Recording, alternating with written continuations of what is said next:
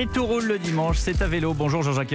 Bonjour Pierre. Ce matin, les vélos pliants ou pliables, d'ailleurs les deux se disent, voir des collègues arriver en pédalant avant de plier leur bicyclette et de la glisser sous leur bureau, ça n'étonne plus personne. On va revenir sur la grande épopée de ce vélo pliant et tout débute, Jean-Jacques, à la fin du 19e siècle.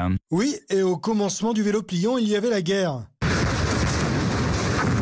Parce que si les premiers modèles de bicyclettes pliables avaient été conçus euh, à la fin du 19e en Angleterre ou aux États-Unis, en France aussi, bah son essor va être progressif et il est d'abord militaire. Dans le camp français, pendant la Première Guerre mondiale, il y a comme ça 10 groupes de chasseurs cyclistes rattachés à la cavalerie. Leur vélo s'appelle la pliante Gérard, du nom de son concepteur. Elle pèse 13 kilos, elle se plie, elle s'accroche sur le dos. Christophe Lagrange est historien amateur et il possède une de ces fameuses bicyclettes pliantes. C'est comme un sac à dos. Vous avez deux bretelles pour la pliante Gérard. Elle se sur différentes positions sur le cadre. Sur la roue arrière, il y a un cercle intérieur qui sert à accrocher les deux mousquetons qui vont permettre de porter la bicyclette pliée. Comment elle se plie? Ben, Il y a deux charnières, on va dire, puis un système d'axe vertical. Et les deux roues se plient l'une sur l'autre exactement, sans dépasser, sans difficulté. Vous avez euh, la roue à gauche, la roue à droite, et ça se plie roue sur roue. Voilà donc pour le côté ingénierie, mais, mais, mais techniquement sur le, sur le terrain, pardonnez-moi, on voit mal à quoi peut servir un vélo pliant euh, bah, sur un champ de bataille. C'est vrai, c'est vrai, mais en fait euh, le vélo pliant, il a surtout servi pendant les premiers jours de la guerre. C'était les premiers combattants au contact de l'ennemi. Un cycliste à pied comme vous et moi traverse un bois sans problème en poussant sa machine, mais là l'avantage c'est qu'il l'a sur le dos. Donc il peut franchir tous les obstacles, y compris un mur de 2 ou 3 mètres. En 14, quand il y a ce qu'on appelle la bataille des frontières, c'est-à-dire en Belgique, ces troupes-là vont tellement vite, 16 ou 17 km heure, parfois même 20 km heure, qu'elles sont très très loin de leur logistique et qu'on leur demande de se replier rapidement parce qu'on ne peut plus assurer leur subsistance. Ce sont des soldats qui peuvent faire plus de 100 km dans une journée à vélo. Mais très vite, la guerre de mouvement eh ben, s'est transformée en guerre de position. Dans les tranchées, euh, le vélo pliant n'avait plus vraiment d'intérêt. Et il a surtout servi à l'arrière du front pour se déplacer.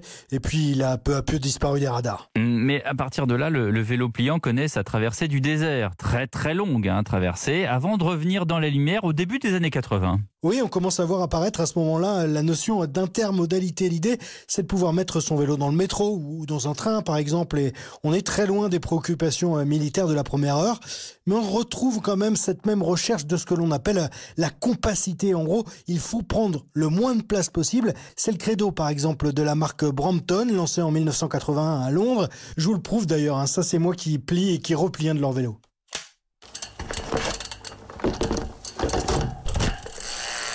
Ah, vous avez, vous avez un peu de mal quand même, hein? Eh ben non, pas du tout, Pierre, pas du tout. Je me suis chronométré, ça m'a pris 40 secondes de plier mon vélo et de monter à la rédaction avec lui sous le bras. Non, c'est vraiment de la mécanique de précision, c'est vrai. Et ce qui est particulier avec cette marque, c'est que tout est fait pour ne pas se salir lors de la manipulation. Fabien Péjouan est responsable de la marque. Au moment du pliage, on va se retrouver avec la partie plateau, chaîne, transmission tout ce qui a trait à, la mécanique un petit peu sale, un petit peu grasse, enfermé entre la roue, le cadre, le guidon qui vient se clipser à l'extérieur sans risque de salir ses vêtements. Voilà, et plus d'un siècle après la fin de la Première Guerre mondiale, aujourd'hui, les vélos pliants, c'est beaucoup de marques sur le marché. Il n'y a pas que Brompton, il y a aussi Tern ou encore Daon pour les plus connus. Et en général, c'est assez cher. faut compter un minimum de 1300 euros, même si des grandes surfaces de sport du type Decathlon en proposent à des prix qui sont plus abordables. Et ce marché-là, ben, il est en plein essor dans les grandes villes, puisque on sait qu'il y a plus de vélos dans les grandes villes maintenant. Résultat, beaucoup plus de vols de vélos aussi. Alors beaucoup préfèrent choisir le vélo pliant parce qu'ils peuvent rentrer euh, chez eux avec leur vélo sous le bras et le ranger sur l'étagère. Oui, vous avez raison, hein, pour le prix, 1630 euros quand même pour le M6L. Euh, qui visiblement est le euh, dernier né, en tout cas pas le dernier, mais best-seller de chez Brompton. Merci beaucoup, Jean-Jacques Herry.